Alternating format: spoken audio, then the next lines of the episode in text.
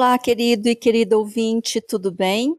Aqui é a Mandina Morbeck e te dou boas-vindas ao Assunto é o que não falta, podcast criado e apresentado por mim.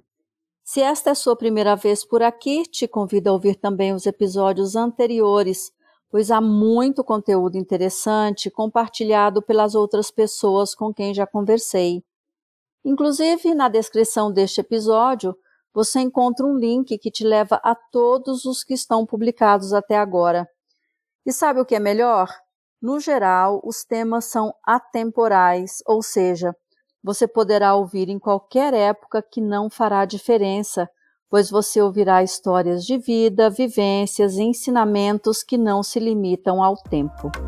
Vamos ao de hoje então?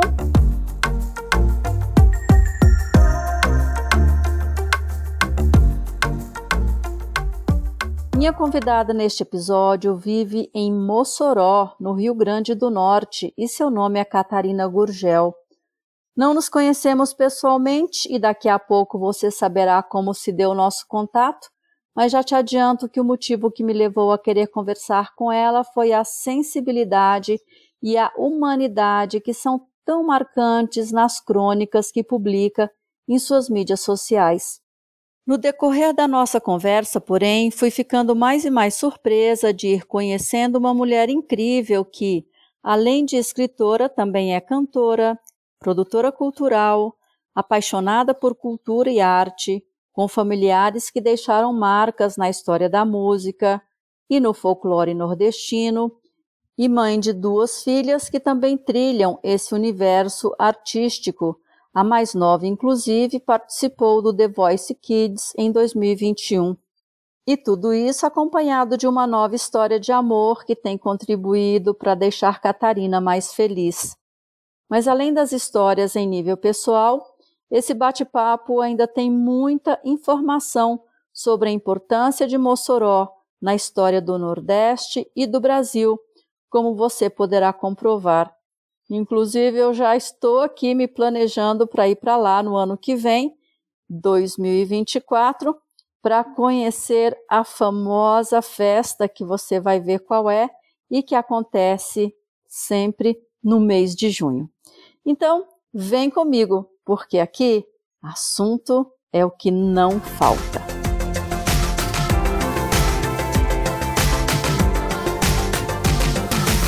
Oi, Catarina, tudo bem? Olá, tudo jóia, tudo bem sim. Muito bom ter você aqui, falando diretamente de Mossoró. Olha só que chique. eu que agradeço. Eu estou me sentindo uma celebridade de estar participando pela primeira vez de um podcast. Eu estou muito feliz com o seu convite. Muito obrigada, muito obrigada pelo encontro. Ah, que bonitinho. Eu que fico muito feliz. E só depois que a gente começou a se falar, que eu fui ouvir esse seu sotaque, que eu acho tão lindo. Eu acho lindo demais, sério. Eu também gosto, sabia? Tem gente daqui do Nordeste que tem, fica meio assim, escabriado. Eu não, eu adoro. Eu acho massa o nosso sotaque. Eu também. Eu tenho uma amiga aqui onde eu moro, ela é de Pernambuco. Uhum. Ah, eu amo quando eu encontro com ela também, porque é parecido com o seu. É bem legal. Pernambuco tem mais o, o S, né? Assim no finalzinho. Risco. A gente aqui é risco, aí fica mais diferente. Mas eu também acho linda. Catarina, como que é viver aí em Mossoró? Antes de qualquer coisa, muito calor. Imagino. Coincidentemente, eu estava ontem com uma amiga andando aqui na cidade hum. e a gente olhou, quando entrou no carro, estava 40 graus Nossa. no termômetro do carro. Então, aqui, em média, é sempre 37, 38 graus. É muito calor. Mas, ao, proporcional ao calor do tempo, o mesmo calor tem nas pessoas. Eu vivo numa cidade com as pessoas muito calorosas, muito acolhedoras, muito prestes a ajudar. E eu amo morar aqui, moro aqui há 20 anos e eu amo morar em Mossoró. Ah, que bonitinho. Olha, gostei dessa relação, calor do sol e calor humano.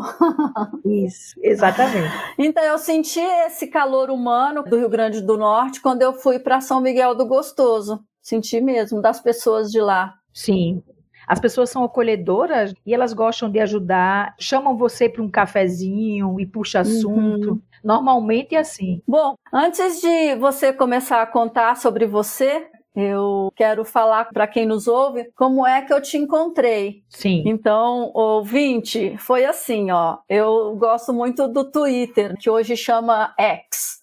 Sim. Mas eu comecei a seguir a Catarina e aí comecei a ler, curtir as publicações dela, as crônicas que ela escreve. E aí eu fui ver a Catarina cantando um pouquinho aqui, as filhas dela também.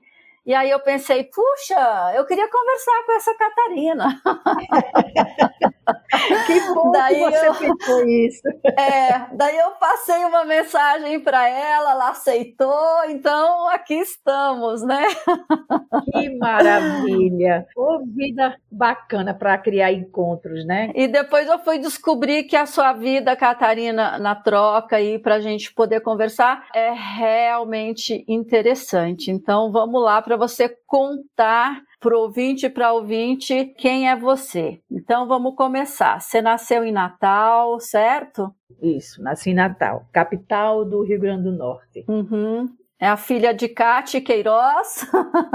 Isso, exatamente. A filha mais velha de Kátia. Mãe teve quatro filhos, eu a mais velha. Minha irmã, antes de mim, faleceu há dois anos. Uma guerreira aí, que lutou oito anos com câncer. E meu pai faleceu quando eu tinha 15 anos. E aí sua mãe casou com o Reginaldo. Exato, que foi meu padrasto, foi meu pai, né, a vida toda. Do meu padrasto, eu nunca senti essa diferença da falta do meu pai biológico, até porque meu pai biológico nunca casou com a minha mãe. Minha mãe só casou uma única vez, que foi com meu padrasto. E depois eu só vim conhecer de fato meu pai, de trocar conversa e, e ter alguma relação, perto dos meus 14 anos. E com 15, 16, eu acho que foi com 16 anos, ele faleceu. Hum. Num acidente de carro. Mas com esse encontro com meu pai, nos meus 14, 15 anos, que eu vim descobrir e, assim, desbloqueou um entendimento meu de tanto amor e, e paixão que eu tinha pela cultura. Eu já sabia por uma parte, uhum. mas a outra parte era a mãe do meu pai a mãe do meu pai, a minha avó, era e foi a maior cantora, principalmente cantora de rádio e telenovelas do estado. Olha! Glorinha Oliveira. Que fantástico! Pois é, maravilhosa. Ela foi cantora quando começou essa questão de cruzeiros, de cruzeiros no mar. Uhum. Ela cantou já nos cruzeiros, isso aí nos anos 60, na verdade, Glorinha, ela abriu as portas, inclusive ainda hoje ela é muito reverenciada por todas as cantoras daqui, porque literalmente ela abriu as portas da música para nós que cantamos. Ela passou muito perrengue, muito preconceito, muita exclusão. Uhum. E ela foi com coragem, luta, abrindo espaço aí para a mulher na música aqui no estado. Eu sou totalmente abençoada e agraciada pelos dois lados. Minha avó, Glorinha, cantora, que se chamava também na época arte novelista, se eu não me engano, era isso, porque ela fazia inclusive a sonoplastia das novelas também, junto com a voz. E do lado da minha mãe, meu avô Deífilo Gurgel, foi o folclorista, depois de Câmara Cascudo, o mais importante aqui do estado. Um dos homens mais gentis, humanos, e cultos que eu conheci na minha vida. Então é isso. Os dois lados aí me abençoaram. que legal, porque no bloco 2 nós vamos falar aí de você ligada à cultura, à produção cultural, à musicalidade.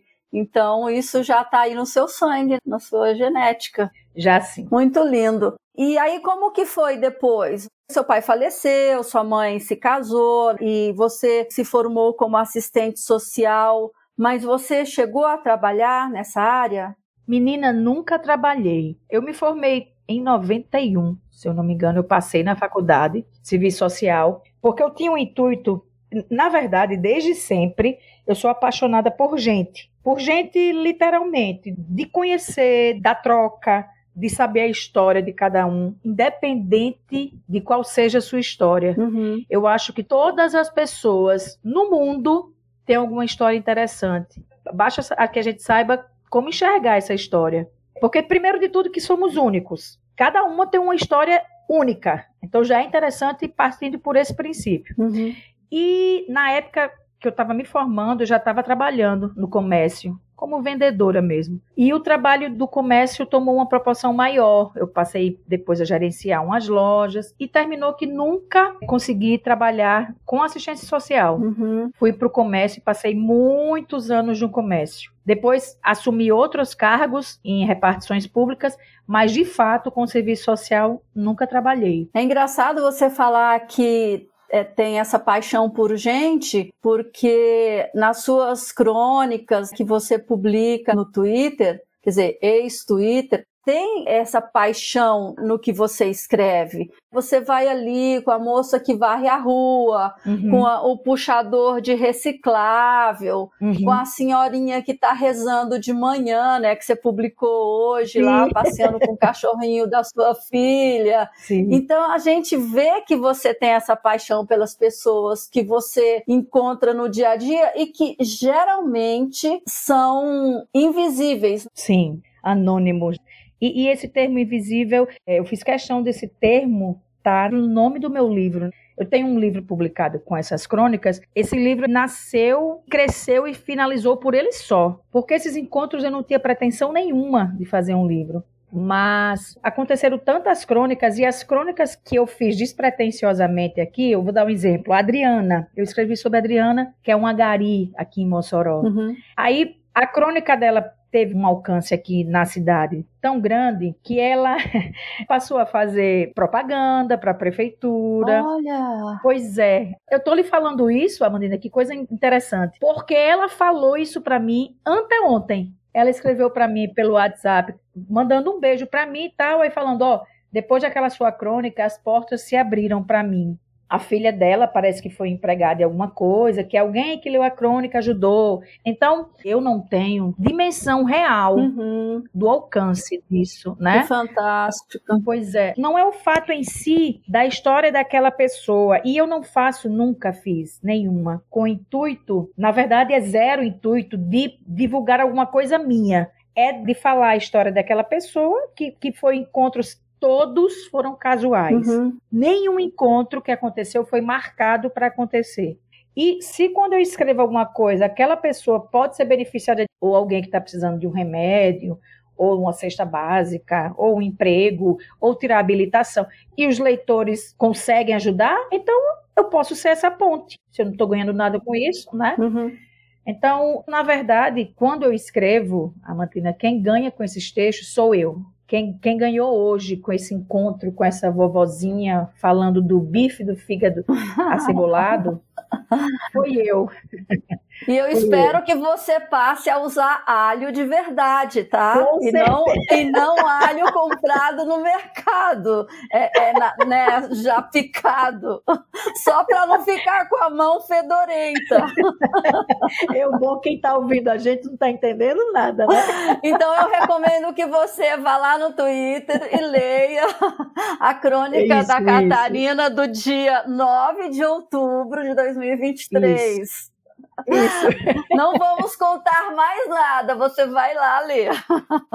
É, e, e podem acreditar, eu vou usar o alho normal, o alho mesmo, de verdade. De ah, verdade. que bom. é? Mas olha só, a Gari que você fala, a Adriana, é a que vai trabalhar com o batom vermelho?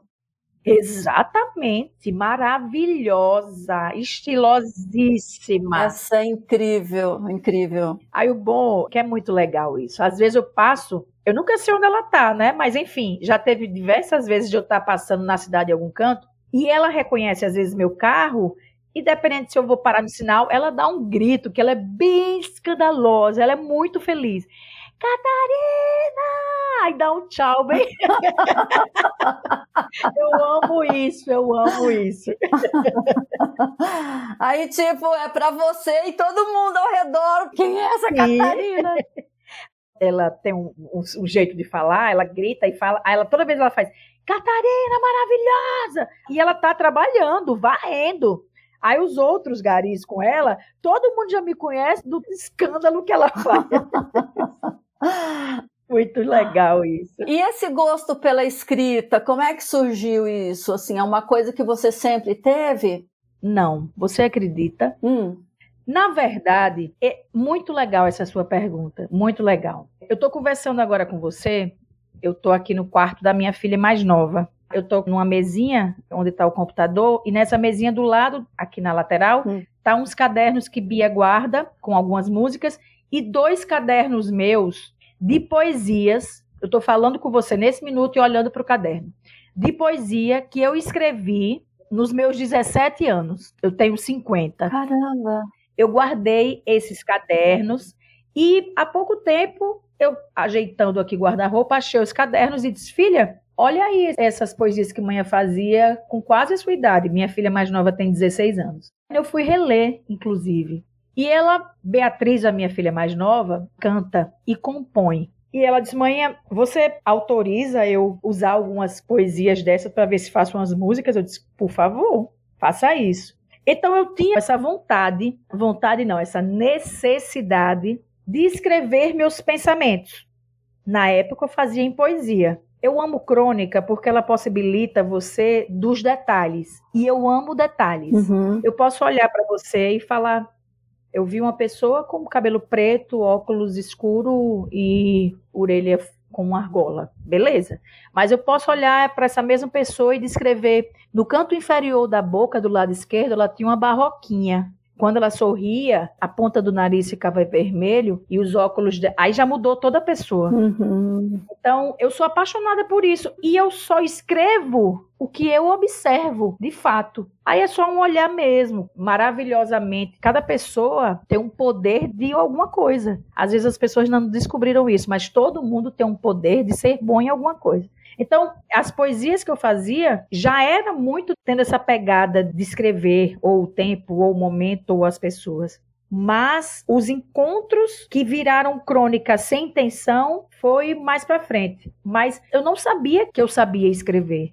Eu tinha necessidade de escrever por escrever, mas não sabia que aquela minha escrita poderia ser lida e recomendada e escolhida por outras pessoas para serem lidas. É, e você tem uma legião de fãs lá no Twitter. Não é, menina? Isso é muito engraçado. Eu queria encontrar todo mundo para tomar um café. Senta aqui, gente, vamos tomar um café ou é uma É muito cerveja. legal. É, os comentários, assim, eu acho super bacana. É legal a gente ver algumas contas de Twitter que não falam negatividade e desgraça, né? Sim. Eu adoro. Aí cria uma conexão, que eu sou apaixonada por isso, com pessoas também querendo as mesmas coisas, simples. Exatamente. O cafezinho, a conversa. Como foi você? E que bom que eu lhe conheci assim. que bom. É, eu também acho ótimo. E a gente batendo papo aqui, incrível, né? Sem nunca ter se visto. É uma coisa maravilhosa. Maravilhosa. E o seu livro, então, Crônicas da Vida Real, O Visível do Invisível. Isso. Vamos falar sobre ele. Vamos. Eu fiz a primeira crônica com uma família, me lembro como se fosse hoje. Uma família que eu estava passeando por um acaso, eu também estava passeando com o cachorrinho. Eu acho que essa crônica tem uns 6, 7 anos. E essa família estava catando papelão nos fundos de um supermercado que era perto da minha casa. A esposa, o marido, inclusive encontrei com eles há pouco tempo. E ela ainda lembra de mim, falou comigo e tal.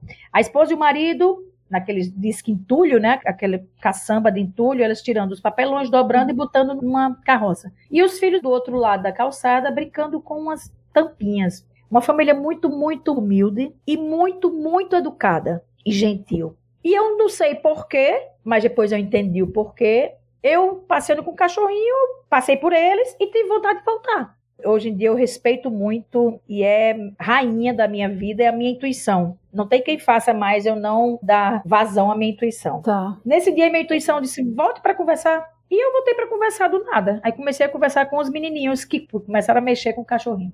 E a mãe olhou assim de lado, meio escabeada, olhando assim: "Quem é essa moça conversando com meus filhos?". Aí eu comecei a conversar, ela começou a falar e rolou uma conversa muito boa.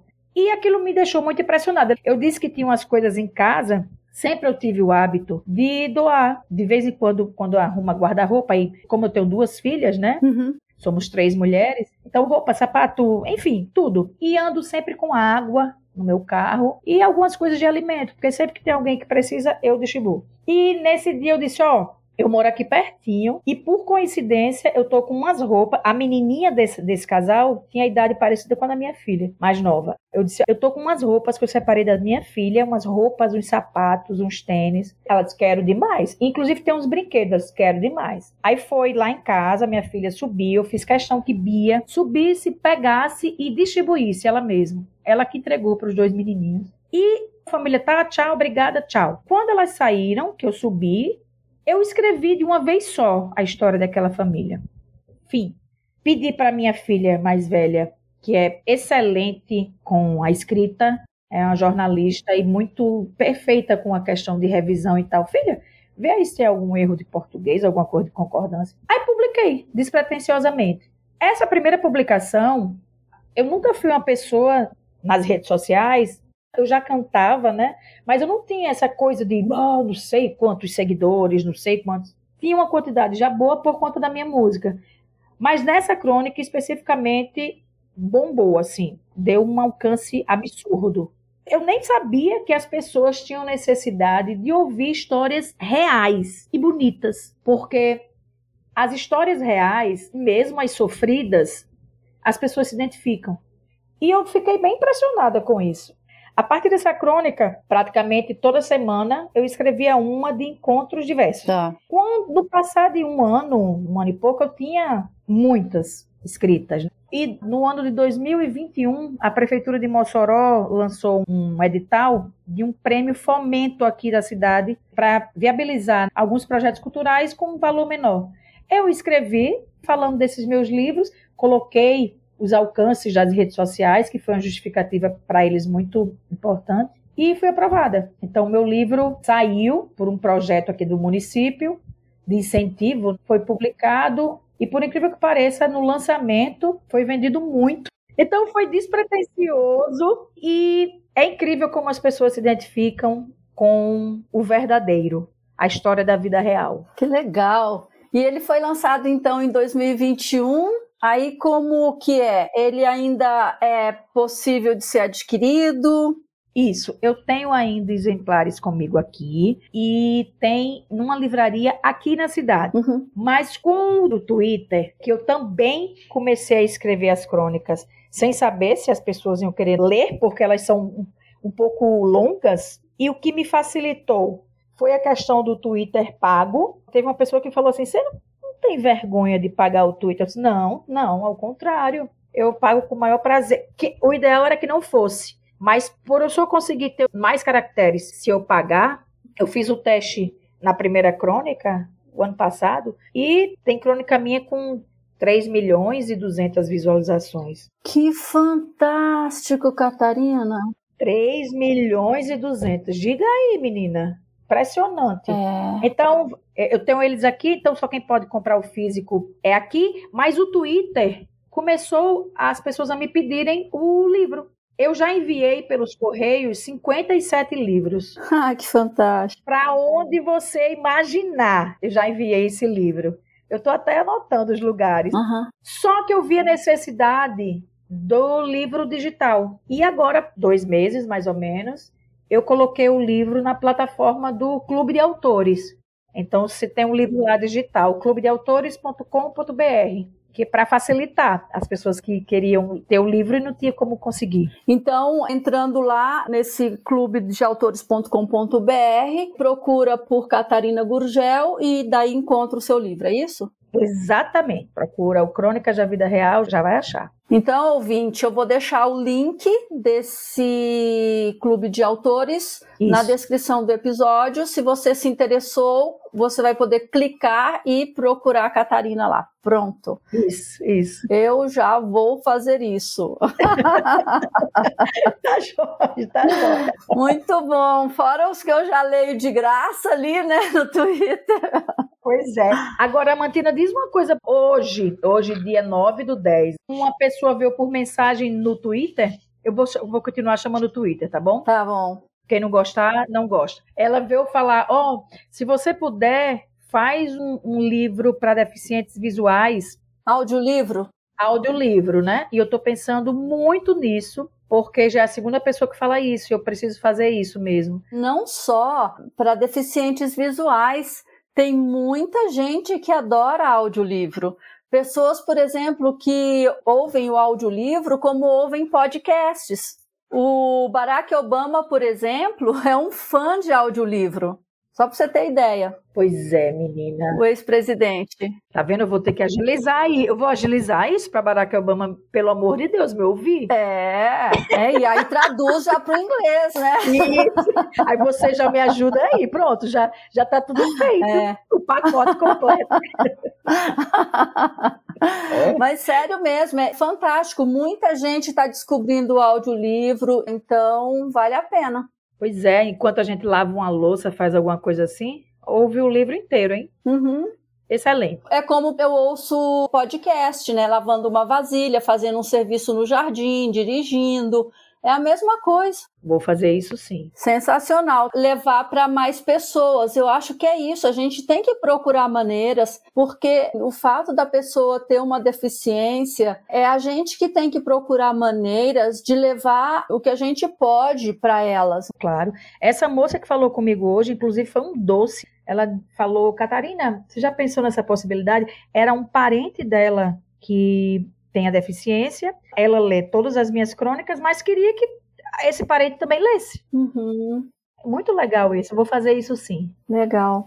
Catarina, e as suas filhas, mudando um pouco de assunto, elas seguiram os seus passos aí, então, no mundo da arte e da cultura?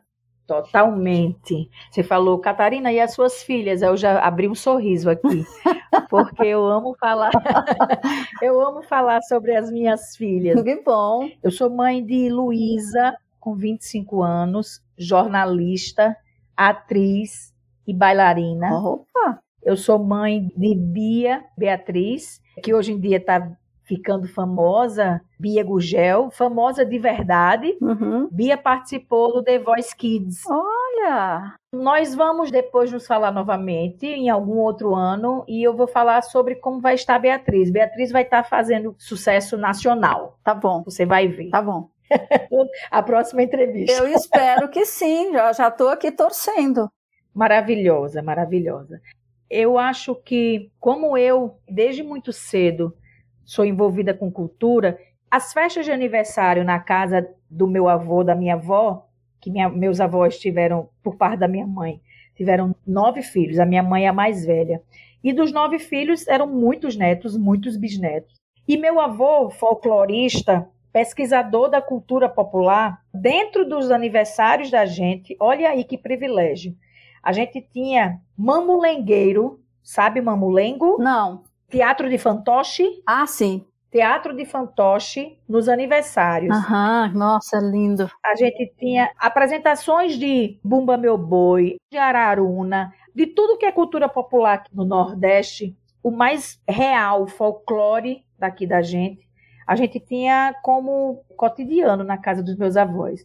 Então, eu já vim com essa realidade da cultura uhum. e passei para as minhas filhas desde a gravidez. Inclusive o nome de Luísa e Bia, todo mundo pergunta, os nomes delas é por conta das músicas? É sim, é por conta de Luísa e de Beatriz, as duas músicas. Chico Buarque e Tom Jobim. Sério? É sim. Eu fiz um show aqui no Teatro de, Municipal de Mossoró uhum. com Bia na minha barriga, eu com sete meses. E eu cantei Beatriz. E cantei Luísa também. Vem cá, Luísa, me dá tua mão. O teu desejo é sempre o meu desejo, vem me exorciza. Então elas nasceram nesse berço de um amante de, da cultura e da arte. E elas acataram isso e elas são apaixonadas por cultura e por arte, as duas. Elas cresceram embaladas mesmo. Literalmente. Imagina essa sua casa, com música, o tempo todo, com você cantando para elas para fazer dormir, era assim? Exatamente isso. Eu fui agora, o mês passado, a um show lá em Natal. Eu moro em Mossoró, 270 quilômetros de Natal, da capital do Rio Grande do Norte. Lá tem um teatro Riachuelo, um teatro lindo. E lá teve um show mês passado de Zizi Posse. Uhum. E eu nunca tinha ido a um show dela. E eu e Cíntia, Cíntia é a minha namorada, fomos para um show de Zizi Posse. E ela cantou Asa Morena e eu chorei muito nessa hora. Muito mesmo. Chego, já estava com vergonha dos vizinhos da, da plateia. Porque a vida toda eu botei minhas duas filhas para dormir com asa morena. Uau. E agora aquela cantora estava cantando na minha frente e aquilo para mim estava sendo surreal. E foi surreal mesmo, um show inesquecível, inesquecível. Tomara que Zizi Posse um dia ouça isso, foi inesquecível. Que legal, Catarina, que legal elas realmente foram alimentadas com a, o leite da mamãe primeiro, né? a mamadeira e muita música. Muita, muita música, muito teatro. Desde pequenininha levei ela muito a teatro. Eu acho que é o que a gente pode dar, sabe, aos filhos é conhecimento e cultura. Até porque cultura, não, ao meu ver, ela expande, sabe? Sim. Expande a cabeça, expande os valores expande os conceitos, tira os preconceitos. Uhum. Então é o que eu podia dar a elas. Nunca dei muitos bens materiais, mas procurei dar cultura e, e conhecimento. Ai, ai, você não tem assim espaço para adotar mais uma filha? Posso mandar o meu currículo para você? Eu tenho espaço para um monte de amigo, meu Deus, que eu quero ainda tomar café e conversar, até dar uma dor, como a gente diz aqui. Vamos conversar até dar uma dor. Ai, muito bom. Então vamos fechar esse bloco 1, um, Catarina, e no bloco 2 nós vamos falar sobre a cantora e a produtora cultural, tá bom? Tá joia. Vamos lá.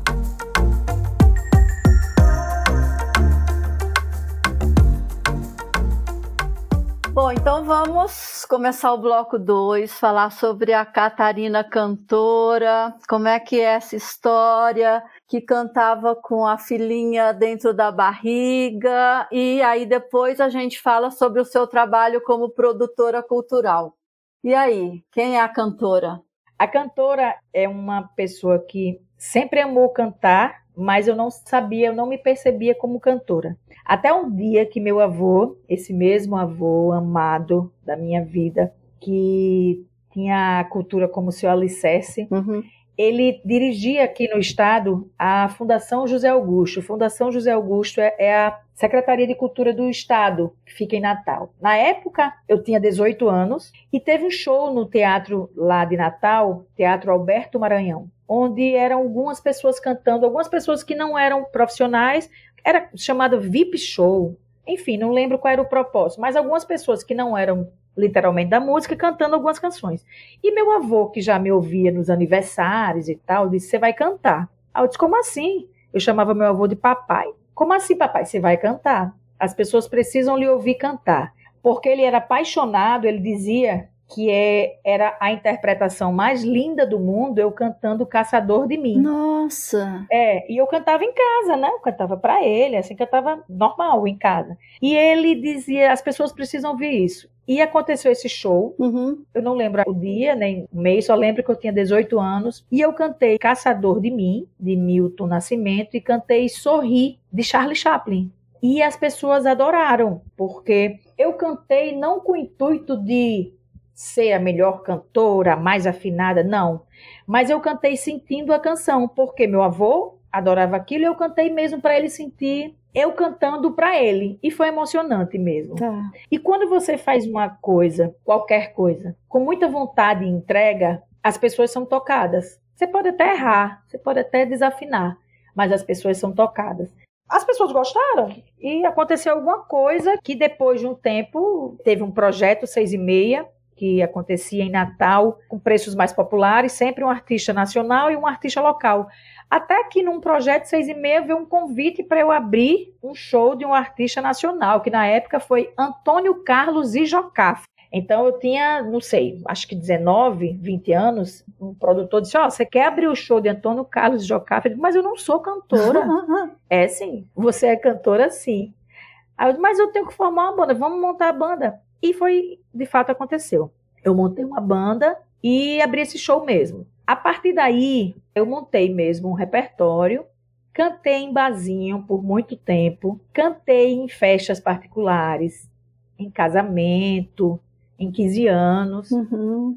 e vi que aquilo não era para mim. Você cantar no barzinho duas horas, três horas, e você às vezes está cantando para ninguém. É, ninguém te presta atenção, fica lá conversando, comendo, bebendo. Além do que esses chatos, né, que tem que canta dia branco, aí você canta dia branco, aí canta dia branco, aí você, mas tá bom, de novo. Canta dia branco. Ah, por favor, eu acabei de cantar. não, não, não, não, não, não é para mim. Mas a parte de, de, eventos particulares, assim, fechados, era legal, que eu podia fazer o meu repertório. Mas aí o tempo foi passando e eu fui vendo que eu gostava de cantar, não porque eu queria seguir a carreira de música, não era isso. Eu queria cantar porque me dá muito prazer cantar, como até hoje. Eu sou muito feliz cantando. Uhum. Aí eu consegui adaptar, eu consegui entender. É tanto que hoje em dia eu canto com um motivo. Tipo assim, olha que coincidência incrível. No ano de 2021, eu resolvi montar um show que também saiu por uma lei. Eu fiz o projeto e passou, em homenagem a Gal Costa. Gal Costa estava perfeita de saúde, perfeita. A prefeitura na época apoiou o show e eu fiz uma praça pública aqui na cidade. E foi lindo. Chamei minha filha, mais nova, que já tinha participado do The Voice Kids, foi até as batalhas no ano de 2021. E ela, ela tinha acabado de sair do The Voice Kids, então ela estava a famosa da cidade, né? Então chamei ela para participar e foi lindo o show. Poucos meses depois, Gal Costa faleceu. Tinha feito essa homenagem a ela sem nem saber. Então, eu, hoje em dia, eu monto show ou para teatro, ou para um SESC, ou para alguma coisa assim mais específica. Mas não me apresento em canto fixo, não, em canto nenhum.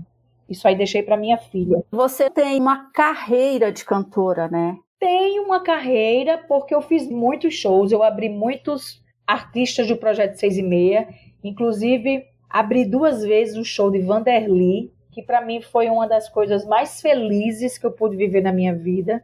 Abri show de Tânia Alves, de João Bosco. Bacana. Pois é. E montei projetos lindos de música, projetos culturais, que a gente andou o estado. Então, assim, eu tenho uma carreira, mas hoje em dia eu não vivo da música. E me sustentar pela música, não.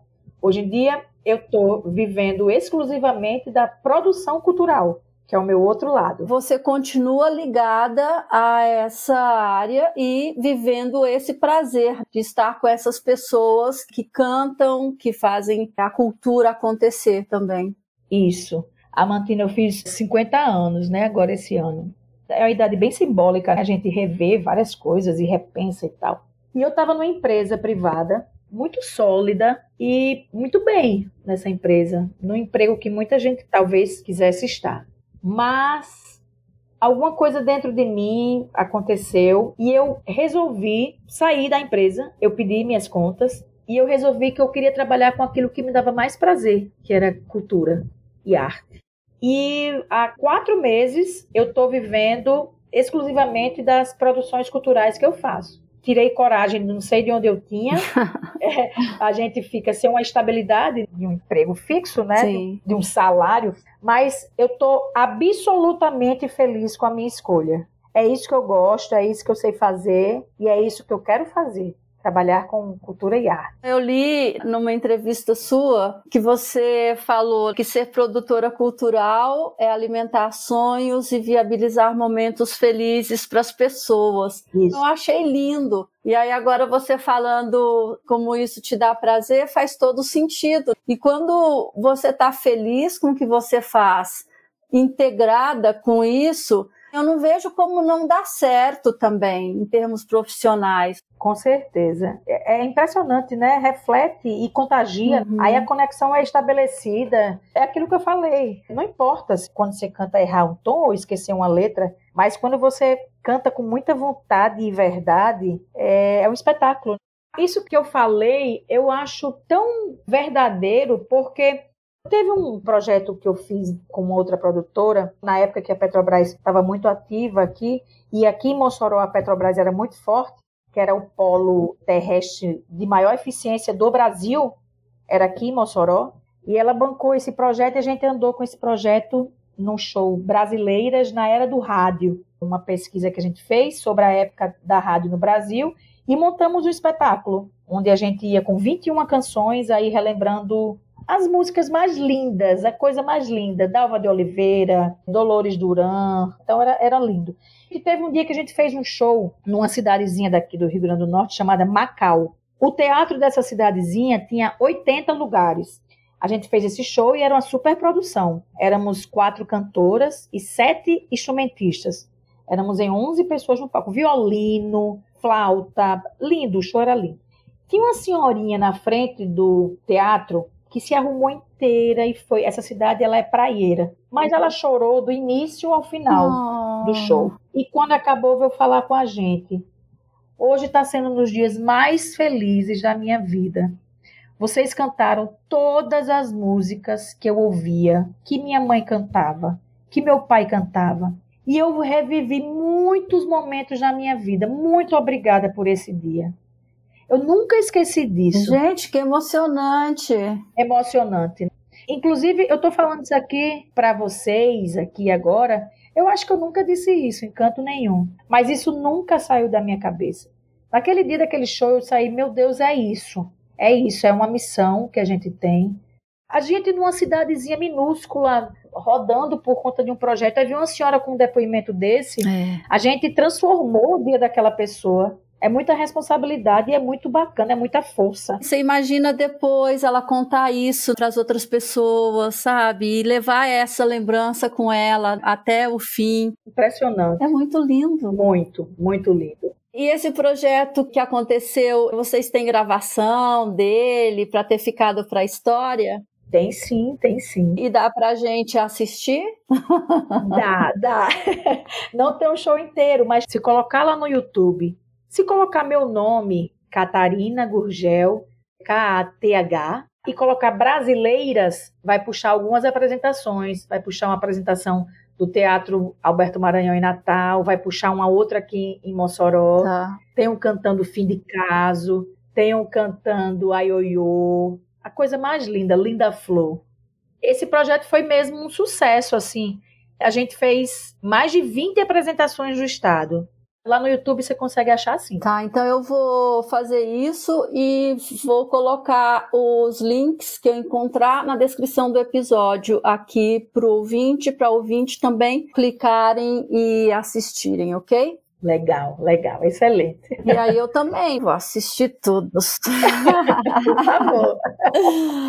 E aí, como que tá esse trabalho agora, neste momento da sua vida? Tem algum projeto vindo por aí? O que, que você está preparando? Tem sim. Como hoje em dia o meu ofício é mesmo ser produtora cultural, até escrevi isso um dia desse, profissão, eu fui responder alguma coisa, aí eu fiquei parada assim, porque a vida toda ou foi agente comercial, ou fui gerente, ou fui então agora profissão produtora cultural. Eu estou agora dia 3 de novembro, eu vou produzir aqui no teatro daqui de Mossoró do governo do estado, Nani People, um show dela que é um musical bem legal também, e ela canta muito. Nani People, que é uma artista que inclusive agora é global, tá na novela aí que tá passando, não lembro o nome da novela. Estou produzindo uns espetáculos infantis, Estou na produção do primeiro EP da minha filha, que vai sair em todas as plataformas. Tá aí concluindo as músicas. E estou vendo outras coisas agora para o final de ano. Inclusive, até um concerto com uma orquestra que, por coincidência, esse ano eu produzi dois concertos incríveis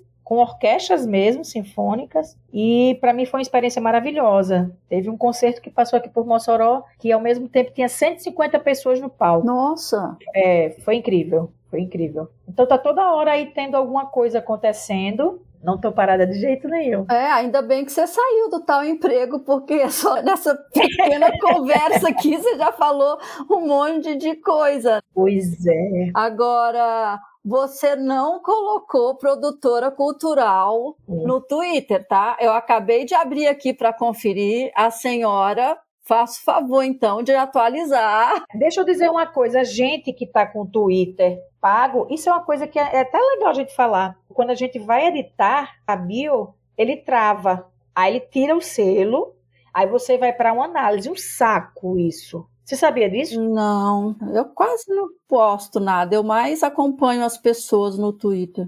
Quando você tenta, aí você vai para uma análise. É como se ele achasse que alguém está mexendo alguma coisa.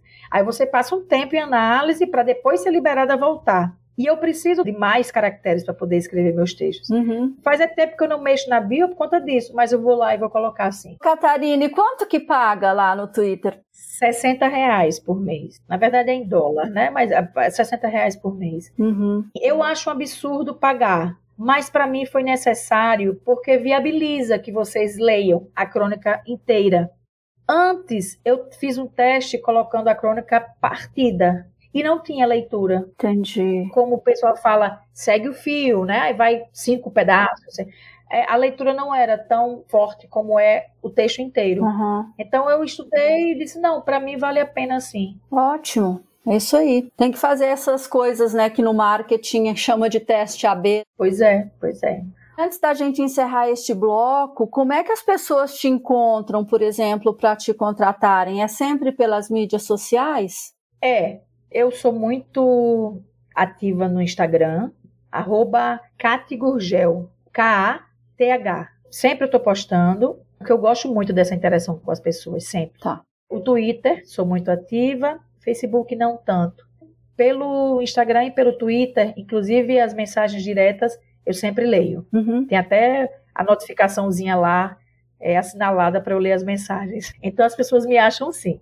E eu posso dar o meu testemunho que ela responde super rápido, viu, ouvinte? Foi muito rápido mesmo. Eu mandei a mensagem e logo veio a resposta. que bom, que bom. Que, que bom que a gente está aqui, ó. É. da mensagem.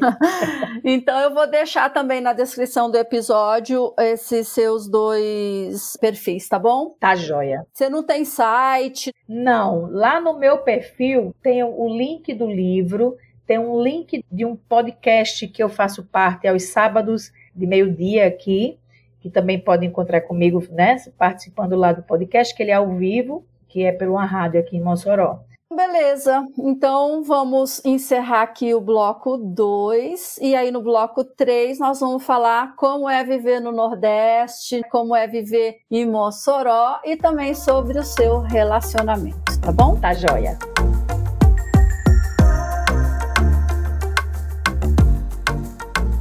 Então vamos lá, Catarina. Você tá com sede?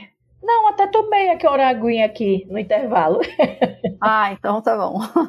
vamos lá. Como é que você, nordestina, aí na ponta do Brasil, ali, ali onde o Brasil faz a curva, Sim. como é que você vê, como é que você lida com essa divisão idiota que muitas pessoas insistem em alimentar entre nós brasileiros, com essa divisão de Brasil do Norte e Nordeste, Brasil do Sul e do Sudeste? Você usou uma palavra maravilhosa na verdade, qualquer divisão é idiota. Ponto. Está falando do Brasil, mas isso serve para o resto do mundo. A gente está vendo aí o que está acontecendo, os absurdos de guerras que não tem fim, de divisões que não tem fim. É. A divisão por si só já é idiota. Somos pessoas vivendo num mesmo planeta.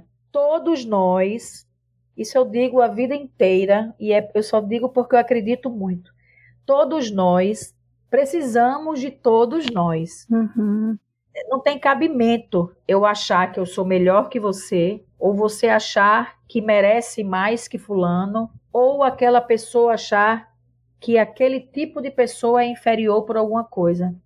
Eu acho isso estúpido, burro e falta de intelectualidade mesmo. São pessoas que eu não tenho muita vontade, às vezes, nem de, de trocar ideia, uhum. porque não vai me contribuir em nada. É o termo que você usou mesmo, é uma estupidez que cansa até pra gente comentar, porque quanta coisa legal tem na parte de cima e na parte de baixo, quanta coisa ruim tem nos dois lados, Sim. quantas pessoas incríveis tem em todos os lugares. Então, não tem a mínima lógica dividir nada, nada. Isso aí que você falou, cada história triste, né? Agora a gente está vendo aí esse problema de novo, Israel, Palestina, né? A Ucrânia com a Rússia, essa questão dos negros com branco. Gente, que coisa mais ridícula. A gente é uma única raça, raça humana. Exatamente. Então, quando eu vejo essas coisas assim, eu fico pensando quanta perda de tempo, quanto desperdício de dinheiro, de energia, de recursos.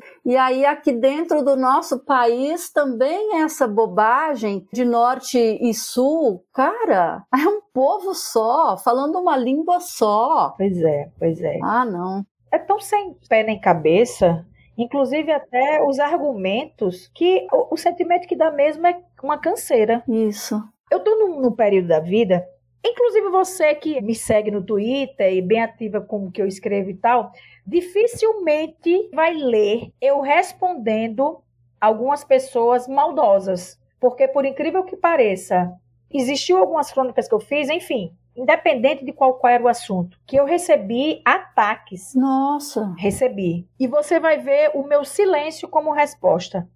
Eu vou dar um exemplo real. Eu fiz uma crônica de dois irmãos chamados João Paulo. Vou até republicá-la. Esses dois irmãos estavam numa carroça. Eu tava, deixei minha filha mais velha na faculdade, estava voltando na BR, e esses dois irmãos estavam numa carroça e eu estava com umas coisas na mala do carro. Eu parei na frente da carroça, um pouco mais na frente, pedi para eles pararem e perguntei se eles queriam. Eu sempre pergunto, uhum. porque às vezes a pessoa não quer. Era uma cesta básica. E eles começaram a conversar, eu fiz a crônica. Essa crônica deu muita visualização. Eu postei ela no Twitter o ano passado. E veio uma pessoa falar, mas ela não falou, ela me esculhambou, porque eu estava valorizando o maltrato com os animais. Mas ela falou coisas que eu não posso nem falar aqui. E eu li aquilo, um monte de pessoas responderam por mim. A senhora não leu, ela está só relatando o encontro, mas ela incentiva o, o animal, a carroça no sol. As crianças não tinham que comer direito. Nossa. Era mais importante e mais urgente para aquela senhora, que eu não sei nem quem é, ela falar dos maus tratos que estava tendo aquele animal do que a fome daquelas duas crianças. E que eu não estou desmerecendo em nada a questão dos animais. Uhum. O fato não é esse. O fato é essas pessoas raivosas que estão espalhadas por aí.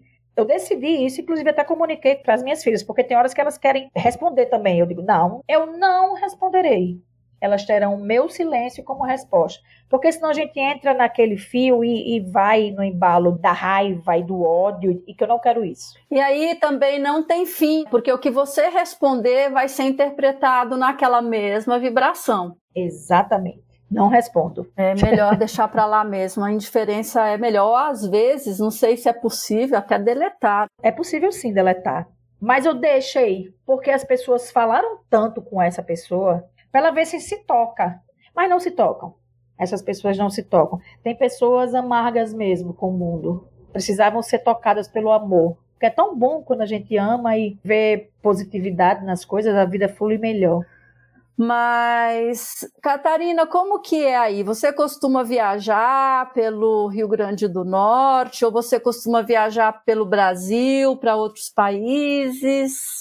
Eu nunca saí do Brasil, primeiro ponto. Não, 50 anos e Catarina, a cantora do rádio, nunca saiu do Brasil. nunca. Diga aí. Não tenho vergonha de falar isso, de verdade. Tô, tô, planejando, sim. Mas por que, Catarina? Foi por você não querer? Porque tem gente que, tipo assim, ah, eu não quero, não tenho vontade. Assim, eu fui casada por muitos anos com o pai das minhas filhas. 20 e poucos anos, uhum. e ele trabalhava no ramo da Petrobras e, e viajava muito. De fato, eu fiquei sempre com as meninas, tomando conta, literalmente, mais eu. E eu sou apaixonada pelo nosso povo. Então, eu já viajei muito aqui, tanto no Brasil como no Nordeste. Conheço muito. Mais do Nordeste, conheço muito aqui. Mas nunca priorizei e nunca dava Meu marido, na época, conheceu alguns países, mas ele ia sempre a trabalho e eu nunca ia. Então, isso nunca foi assim prioridade para mim. E, e, nunca me machucou, não, porque eu estava conhecendo o Brasil, que eu sou apaixonada pelo Brasil, pelas pessoas aqui, eu sou apaixonada. Então, nunca isso foi prioridade. Mas hoje em dia, também já estou separada, divorciada já há seis anos. E hoje em dia eu comecei a fazer os planos. Quero ver se o ano que vem conheço a Europa, Estou me organizando, a questão do perrengue financeiro para sair bem tranquila, para poder conseguir aproveitar a viagem. Mas vou fazer isso sim, o ano que vem. Maravilha. E aí, Mossoró, o que, é que você mais gosta de fazer? Eu moro aqui há 20 anos e, apesar de ser uma cidade pequena, ela é bem conhecida por algumas coisas curiosas. Mossoró tem quatro atos aqui que se destacam, reconhecidos assim, nacionalmente. A primeira eleitora feminina do Brasil a requerer o voto foi aqui de Mossoró, Uau! Celina Guimarães. Yeah, Celina! Primeiro voto. É. Viva Celina! Viva! é. Celina foi a primeira a votar e ela era árbitra de futebol. Diga aí Uau! que legal. Pois é, pois que é. época isso? 1900 acho que 26. Hoje em dia já é um negócio difícil, imagina nessa época. Pois é, diga aí que legal. Outra coisa maravilhosa, Mossoró libertou os seus escravos cinco anos antes da Lei Áurea. Incrível, né? 1883, então. Exatamente. Mossoró foi a única cidade a enfrentar e vencer o bando de Lampião. Opa! O único lugar que Lampião não conseguiu invadir e ter sucesso na invasão foi Mossoró. Essa história é incrível. Inclusive, ela é retratada há 22 anos através do espetáculo teatral ao ar livre no adro da igreja onde aconteceu o confronto. Olha. Se chama Chuva de Bala no país de Mossoró. Esse espetáculo é conhecido quem gostar de cultura e de teatro já ouviu falar, porque ele é conhecido por muita gente. Já passaram por aqui vários diretores nacionais dirigindo o espetáculo. Ele é feito todo por artistas aqui da terra. Minha filha, inclusive, a mais velha, já participou de quase todos, como bailarina e atriz. E ele conta exatamente como foi a invasão do bando. É lindo, é um musical. E ele acontece quando? Em junho dentro dos festejos de São João, que o festejo de São João aqui, literalmente, a cidade para em junho. Literalmente. Tá. É o mês inteiro de festa. Em junho, Mossoró passa milhões de pessoas. Então, ele acontece todas as quintas, sextas, sábados e domingos de junho, na igreja de São Vicente, onde de fato aconteceu a batalha.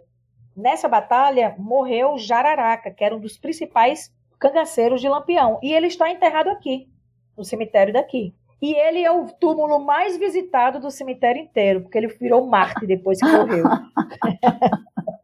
As coisas de interior, que eu sou apaixonada. Ah, que bacana. Então, são quatro atos libertários. Cinco anos antes da Lei Áurea libertou os escravos. Mossoró teve o primeiro voto feminino. Mossoró foi a cidade que enfrentou o bando de Lampião.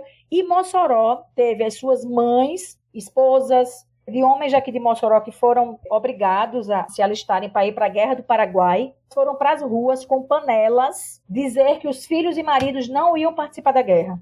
Se chama o Motim das Mulheres. Que bárbaro! É, é incrível. A cidade ela é bem conhecida pela essa questão cultural. E foi uma das coisas que mais me apaixonou aqui. Uhum. Então, quando eu me mudei para cá, eu vim gerenciar uma companhia aérea, por incrível que pareça, a BRA, eu vim para Mossoró, morar em Mossoró, por conta da, do meu então marido, que estava com trabalho aqui, e eu, eu gerenciava uma livraria de Natal, pedi minhas contas para ir morar em Mossoró por conta do casamento e do marido, do emprego do marido. E quando vim para cá, fui gerenciar esse escritório da BRA, mas conheci o teatro, conheci as pessoas do teatro, o teatro daqui é lindíssimo, e comecei a me apaixonar mais ainda por essa questão de produção que até então não trabalhava diretamente com produção. Tá. Trabalhei em outras áreas, mas sempre a cultura me puxando, sempre a cultura me puxando. Eu sou muito feliz morando aqui em Mossoró. Imagino, você fala com uma paixão. Agora eu ia te perguntar o que, é que você recomendaria para visitantes, assim, né? Que como eu, agora mais do que nunca pretendo ir ir um dia, o que, que a gente pode fazer? Então eu já pensei aqui, cara, eu vou em junho, Eu vou passar o mês de junho inteiro aí indo para as festas. Vai se acabar a festa. Mas é legal, porque é, nas, acontece as festas, acontece o espetáculo em paralelo, acontecem os shows gratuitos na Estação das Artes, que é um espaço aberto, onde tem shows toda quinta, sexta, sábado, shows para massa mesmo. Uhum. Vindo para cá e você vai conhecer o Memorial da Resistência, que homenageia os resistentes de Mossoró que enfrentaram o bando e que também conta a história do, do cangaço. É lindo, eu sou apaixonada. É, a comida daqui também é muito gostosa. Vamos falar da comida. O que, que tem assim que você não pode deixar de experimentar essas coisas? Aqui as pessoas são apaixonadas pela essa comida forte mesmo, regional. É o carneiro, uhum. é o guisado, é o bode. Eu não sou fã demais, não, disso. Eu até como. Mas aqui é muito conhecido por essa comida regional de carneiro cozido, com macaxeira aqui para vocês aí é mandioca, né? É. Purê de macaxeira, com arroz de leite, com feijão verde. Hum. Aí tem feijão verde? É, a gente acha às vezes para comprar, mas não é como aí. É muito bom, viu? Aff, eu adoro. Mas é, é isso. Aqui é, é muito é comida regional. Eu gosto de farofa. Tem farofa? Tem, por favor, né? Com pimenta? Nossa, adoro pimenta. Não, com pimenta não. Você bota pimenta na farofa? A comida toda eu gosto de pimenta. Tem, tem muita pimenta. Ah, farofa daqui, pelo amor de Deus. Como diz o povo, é de comer rezando. Poxa, Vai demorar a chegar junho. Tô que nem criança agora. O Natal tá longe. É, mas é legal. Catarina, e a sua relação agora de amor? Vamos falar um pouquinho sobre ela. Como que é essa história? Sim, sim. Eu namoro Cíntia, é meu amor. Ela tem 44 anos. Ela também é assistente social e também nunca trabalhou muito na área. Até chegou a trabalhar, mas pouquinho. Funcionária pública, tem um filho de 14 anos e nós somos muito amigas e muito parceiras. Eu sou muito feliz namorando com ela, muito, muito feliz. E tem muito tempo esse relacionamento? Estamos juntas há três anos. Eu fui casada por muitos anos, me envolvi né, sempre com homens e assumir um romance com uma mulher exigiu de mim muita coragem, muita postura, muita firmeza nas palavras e nas atitudes, para ninguém me faltasse o respeito, para que ninguém me olhasse torto, para que ninguém me rotulasse de alguma coisa, uhum. porque eu sou a mesma Catarina. Eu só me apaixonei por uma mulher. Eu deixei isso muito claro para todo mundo, inclusive para amigos. Algumas pessoas se afastaram, outras se aproximaram, e o mais bacana é só a gente deixar blindado o respeito, porque as pessoas, todas elas, todas, sem exceção, o que elas precisam é de respeito. Uhum. E a gente tem que respeitar a história de cada um. As suas escolhas são as suas escolhas. E eu consegui que me respeitassem como eu sou. E eu estou muito feliz nesse meu relacionamento. Ai, que ótimo. Você falou uma coisa bacana, a questão do respeito. Você sabe que às vezes eu ouço as pessoas falando.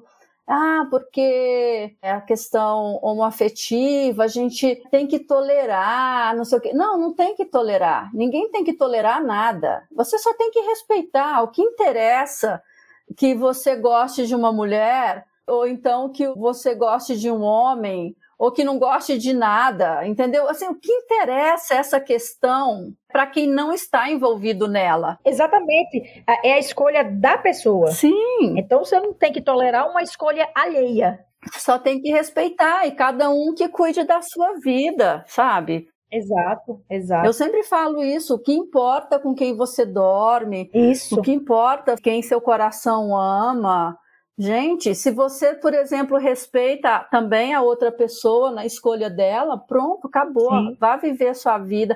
É que nem essa história agora que as pessoas estão, porque o Supremo está falando do aborto, porque não sei o quê. Eu falo assim, eu não sou a favor do aborto, eu não sou contra o aborto, eu não sou, eu não sou nada. Eu sou a favor da escolha da mulher. Sim. Eu sou a favor que a pessoa escolha e seja responsável pela escolha dela. Ah, ela vai para o inferno. Gente, se ela vai para o inferno, o problema é de quem? Exato. o problema é meu. Eu não vou fazer um aborto. Eu, a mãe, não vou fazer um aborto. Agora, se ela vai fazer, ela está fazendo a escolha dela. Se ela vai para o inferno, se ela vai para o céu, se... é o corpo dela. Então, assim, até nisso, eu acho que a gente não tem que se meter nessas questões. Querida Amã, eu adorei esse termo, Amã, fica mais bonitinho. Deixa eu dizer uma coisa a você. A gente está aqui nessa vida de passagem. E essa passagem ela é muito, muito rápida. Sim. A gente pisca, você tem 10 anos, você pisca, você tem 50. Como a gente está aqui de passagem e a gente tem certeza que uma hora não estaremos mais aqui nesse plano, a gente tem que tentar, com todas as forças que a gente tiver, primeiro é fazer o bem. Mas por que fazer o bem? Porque fazendo o bem, tudo fica mais fácil. Eu acredito muito na lei da ação e reação. Eu sou espírita e acredito muito na lei da ação e reação. A probabilidade de voltar bem é muito maior. Então, só faz o bem e vai. Fazer o bem, no, no, não, ninguém está dizendo que você vai virar Madre Teresa de Calcutá, não. Não é isso. Fazer o bem é cuidado com as palavras. Se der para ajudar, ajude. Se der para alimentar, alimente. Se der para não machucar, não machuque.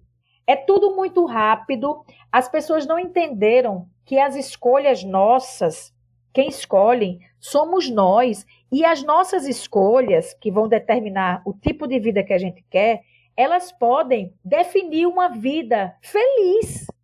Mas as, as pessoas escolhem, às vezes, ir para o um lado de tudo que leva para infelicidade por escolhas das pessoas. Aí as pessoas olham assim e fazem assim, mas a vida é muito injusta comigo.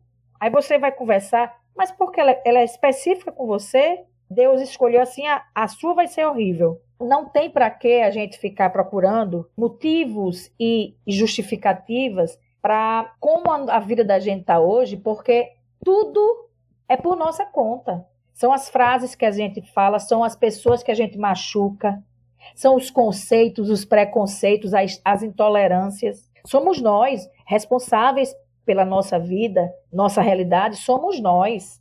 Eu não tenho um minuto de tempo vago para intolerância, para negacionismo, para feiura. Feiura que eu digo no intuito de beleza. Essa minha passeada com o cachorrinho hoje pela manhã, que gerou essa crônica, uhum. eu vi tanta coisa linda numa volta por um bairro. Eu recebi tanta beleza, eu recebi tanto ensinamento daquela senhorinha. Eu voltei para casa tão bem, eu não gastei um real. Eu não precisei ter holofote, eu não precisei de nada.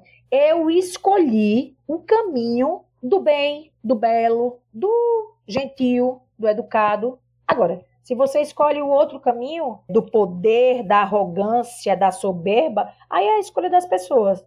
Eu não tenho muita paciência com esse tipo de gente, não.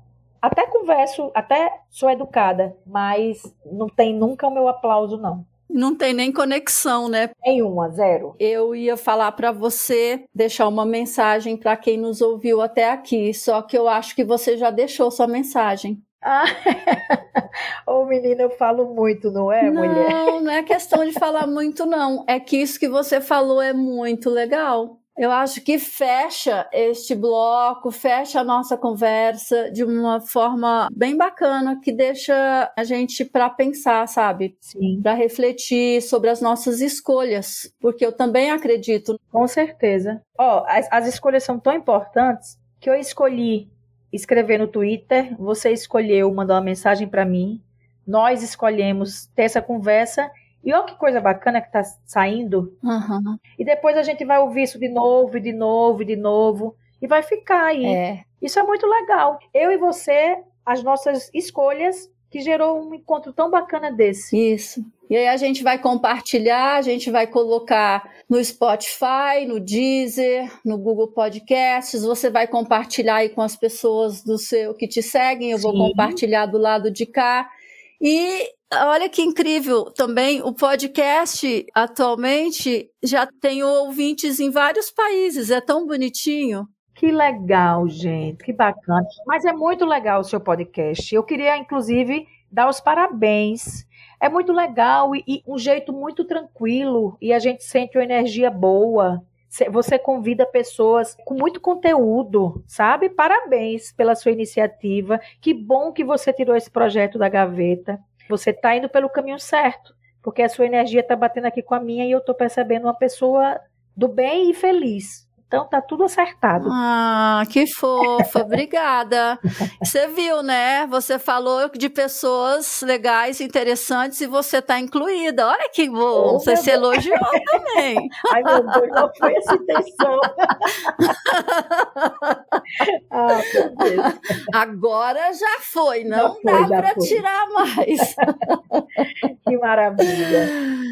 Então, Catarina, muito obrigada. Vamos nos despedir. Foi uma alegria. Você falou a questão do bate-papo ser tranquilo. Essa é a intenção sempre de ser um bate-papo gostoso. As pessoas que vêm aqui, eu recebo com muito amor, muito carinho. E são sempre esses assuntos atemporais que o ouvinte pode ouvir hoje, pode ouvir daqui 10 anos, eu espero, Sim. que não vai fazer diferença, vai ter sempre uma mensagem legal. Então é isso. Muito, muito obrigada mesmo. Eu que agradeço imensamente. Eu amei o bate-papo.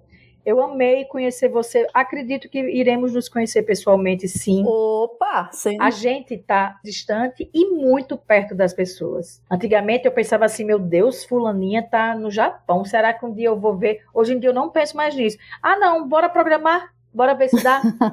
E acredito que dá. Eu também. Tá todo mundo muito perto. Eu agradeço muito a conversa, o bate-papo, a energia trocada. Foi maravilhoso, foi uma experiência para mim maravilhosa. Falei e lembrei de coisas da minha vida que nunca mais tinha falado. Para mim foi muito, muito valioso. Obrigada, viu, querida? Ah, imagina, eu te agradeço imensamente mesmo. E isso aí que você falou é tão interessante que várias pessoas que vêm aqui falam a mesma coisa. Nossa, eu resgatei coisas que eu tinha esquecido. Até amigos e amigas que vêm aqui e eles contam umas histórias. Eu falo assim, gente, eu te conheço há X anos e você nunca tinha me contado isso. Pois é. Porque às vezes a pessoa fala, mas ela não, não vai numa sequência te contando as coisas. Ela conta um pedacinho, aí depois ela conta outro pedacinho e assim vai. Isso, isso. Fica o registro, então, da história da Catarina Gurgel aqui no Assunto é o que não falta. Excelente. Um beijo a todo mundo e um beijo especial para você, Amandina. Um beijão também, querida. Fica bem e boa sorte nos projetos aí, tá bom? Amém. Dos seus também. Um beijo. Obrigada. Beijão também. Tchau. Tchau. Falei tchau para Catarina, mas antes de prosseguir para o fechamento deste episódio, quero ler a crônica que ela escreveu sobre a Gari Adriana, que mencionamos no decorrer da conversa. Só não tem o sotaque fofo da Catarina, mas vamos lá assim mesmo, pois o que quero é que você tenha uma ideia da maneira sensível, carinhosa e bem-humorada com a qual ela escreve. Abre aspas. Hoje eu conheci a Adriana. Adriana é gari aqui na cidade de Mossoró, no Rio Grande do Norte. Hoje, para sorte minha, ela estava varrendo meio-fio perto de onde estacionei tem sabor de mel, tem sabor de mel, a minha vitória hoje tem sabor de mel. Enquanto me aproximava, a voz ia ficando ainda mais empolgada. Oi, tudo bem? Menina, que coisa boa vê-la trabalhando, cantando com tanto entusiasmo assim logo cedo. Ganhei meu dia, disse, me aproximando daquela mulher iluminada, com um batom vermelho nos lábios, um lápis preto realçando seus olhos verdes e o rosto bem protegido por uma maquiagem. Só trabalho assim, mulher, da hora que chego até a hora que eu vou embora. Se não tiver a música nos meus ouvidos, fico aperreada, respondeu, já tirando um dos fones de ouvido, encostando a vassoura numa árvore para me dar atenção. Ela tinha um sorriso tão escancaradamente verdadeiro que tomava o seu rosto todo. Faz tempo que observo você trabalhando nas ruas, sempre animada, feliz. Que bom que hoje deu para conversar com você. Qual o seu nome? Meu nome é Adriana. Trabalho por essa área mesmo. Das sete a uma hora da tarde. Tô limpando tudo por aqui cantando. Adriana, muito prazer. Meu nome é Catarina e trabalho aqui pertinho. Falei apontando para o prédio onde trabalho. Há quanto tempo você está na profissão de gari? Vixe, mais de dez anos, não é não, seu Manuel? Perguntou a um outro colega de trabalho, um senhor que varria a outra esquina. Seu Manuel concordou com a cabeça e deu um sorriso discreto. Adriana, e sempre você trabalha assim, alegre, animada? Minha filha, acorda às três e meia, quatro horas, ajeito tudo em casa e já começa a me preparar para vir trabalhar. Eu amo ser gari. Tem gente que não gosta muito não, sabe? Tem vergonha. Deus me livre ter vergonha de ser gari. Eu tenho é muito orgulho. Quando você vê uns garis com o chapéu bem arreado para frente, ou um lenço bem aqui, ó, cobrindo a boca e o nariz, é porque não quer mostrar para o povo que é gari. Diga aí do absurdo, ela contava indignada. Sério? Sério, minha filha? Gente que trabalha de mau humor, todo abusado. Eu não. Coloco a minha maquiagem, o meu protetor, pego as minhas músicas e quero mesmo é chegar logo aqui. E o que você mais gosta de ouvir? Mulher, eu ouço de tudo. Sertanejo, romântico. Agora, só não ouço rock. Rock me dá uma agonia no juízo, falou dando uma gargalhada. Aí você passa as músicas para o seu celular? Não, minha filha mais velha Ingrid. Quantos anos ela tem? Você tem outros filhos? Tenho sim. Tem Ingrid com 15 anos, Vitória com 11 e Marco Antônio com 6. Todos criados com esse meu emprego maravilhoso. Ela tinha mesmo muito orgulho do seu ofício. Meu marido Antônio Carlos já sabe que todo mundo me conhece. Tem gente que até para para tirar foto comigo, conta soltando mais uma gargalhada. Adriana, tão bom conhecê-la, uma mulher feliz. Fico feliz também. Pois é, Catarina, a gente não tem do que reclamar, não, mulher. Se a gente estiver com saúde, tá tudo bem, falou olhando para mim, com uma mão segurando o cabo da vassoura e a outra no meu ombro. Adriana, de vez em quando eu gosto de escrever sobre alguns encontros felizes da minha vida, aí publico nas minhas redes sociais. Você se incomodaria se eu escrevesse a sua história e publicasse junto com uma foto sua? Mas mulher, claro que não, eu vou é gostar. Agora, você tem que me marcar no Instagram para o povo ficar sabendo quem eu sou. Peraí, vou olhar aqui qual é mesmo o meu Instagram. Foi olhar no celular. Pronto, anote aí. Adriana Monte da Silva, tudo junto. Ótimo, vou fazer o texto e marcá-la. Pronto, quero ver mesmo. Agora, mulher, tire uma foto bem bonita e cuidado para o sol não ficar muito no meu rosto, para eu não sair de olho fechado no retrato. Hoje eu conheci Adriana, uma iluminada gari que me passou as melhores lições sobre trabalho, paixão, ofício, entusiasmo e gratidão. Fecha aspas.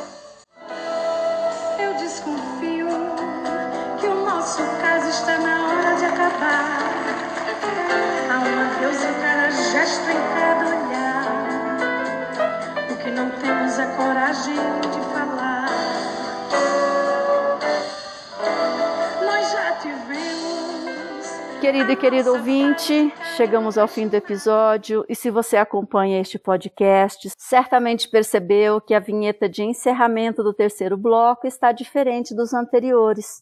É que essa voz é da Catarina cantando Fim de Caso. Para ouvir a música toda, vou deixar o link para você acessar na descrição do episódio. Além das mídias sociais da Catarina, você também encontrará outros links sobre o avô dela, Deífilo Gurgel, sobre a avó Glorinha Oliveira, que cantará a música de encerramento do episódio de hoje, então ouça até o final. Tem o espetáculo inteiro Chuva de Bala, com a história da tentativa de invasão de Lampião a Mossoró e muitos outros. Então é isso.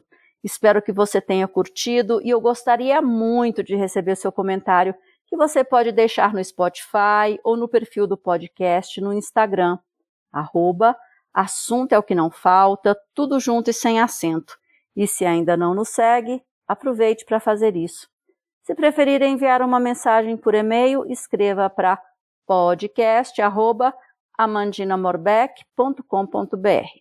Espero que você também siga este podcast no tocador de sua preferência, nos dê cinco estrelas no Spotify e na Apple Podcasts e conte sobre ele para as outras pessoas.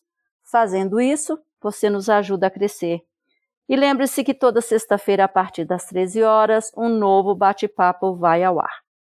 Termino agradecendo imensamente sua audiência e te espero no próximo episódio. E como eu disse anteriormente, ouça agora a Glorinha Oliveira cantando Cidade Amor, música composta por ela e por Fernando Luiz Tavares, em homenagem à sua querida Natal, capital do Rio Grande do Norte. Um abraço e te vejo no próximo episódio. O sol, o céu e o mar. Em cada canto eu encontro razões para um sorriso. A cada dia que acontece, eu faço uma prece por viver em você, Natal. De dia o sol, calor. De noite o convite ao amor, ao prazer. Natural, tudo bem, Natal. Eu vivo feliz porque vivo em você. Ladeira do sol, forte dos reis magos, via costeira. Rio Potengi, Redinha Pirangi, te amo inteira. Cajueiro frondoso, clima gostoso, verde natural. Uma canção não dá para mostrar o quanto eu amo Natal. Numa canção não dá para mostrar o quanto eu amo Natal. O sol, o céu e o mar.